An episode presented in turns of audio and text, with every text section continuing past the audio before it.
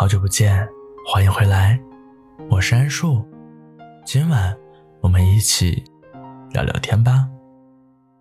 不知道是不是所有的不尽人意都要伴着几次喝醉？是不是不喝几杯酒，不买醉几个夜晚，不能证明你爱过？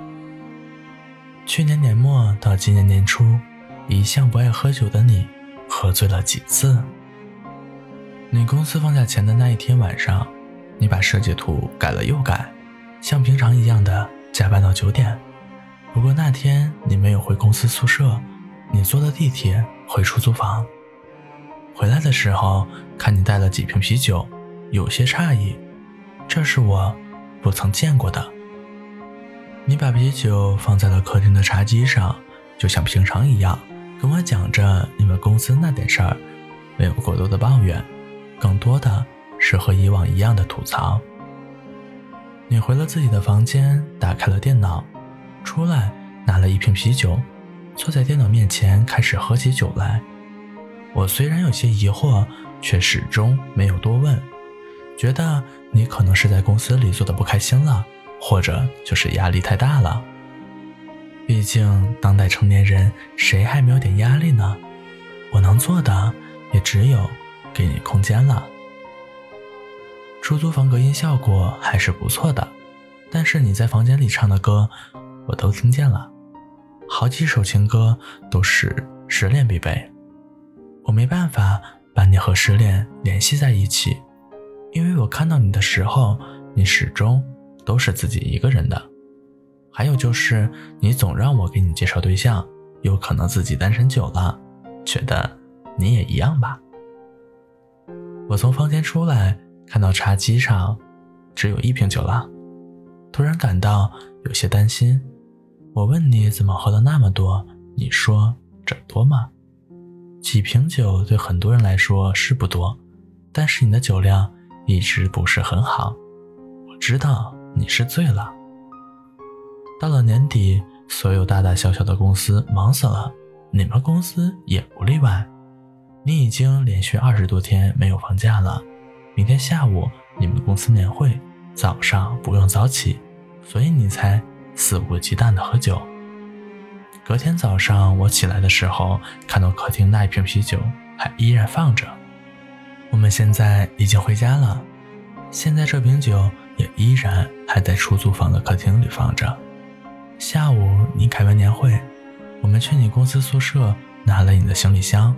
也只是你那本在大学用了四年的笔记本电脑。回来的时候，在楼下最常去的那家小店炒了两个菜，一个汤，比平时多了一个肉菜。你说想吃肉了，我说吃呗，我请客。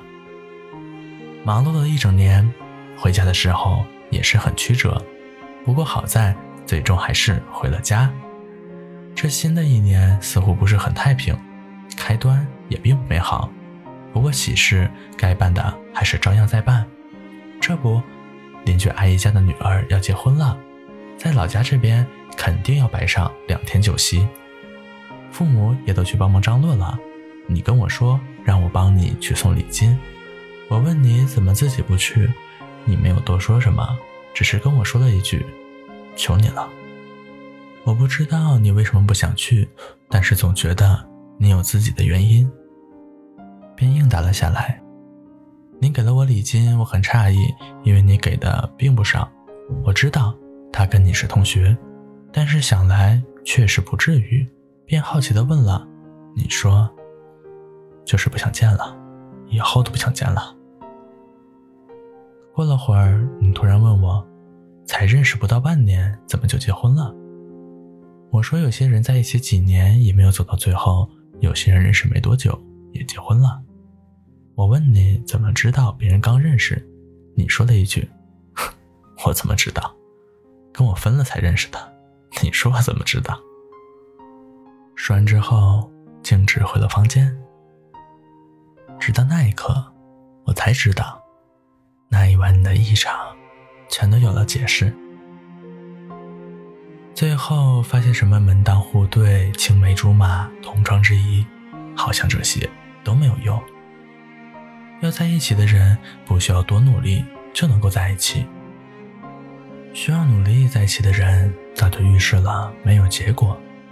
最终，你的门当户对抵不过别人的半年，你的青梅竹马抵不过别人的六个月，你的重床之谊抵不过别人的一百八十多天。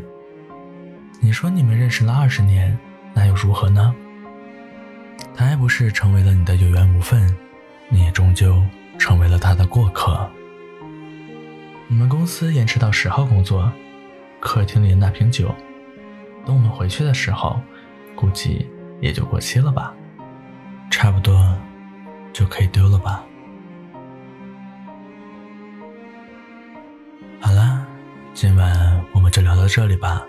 睡一个觉，明天老地方还是晚上十点。如果你喜欢我的内容，可以订阅、点赞、分享，继续和我聊聊天，说说话。晚安。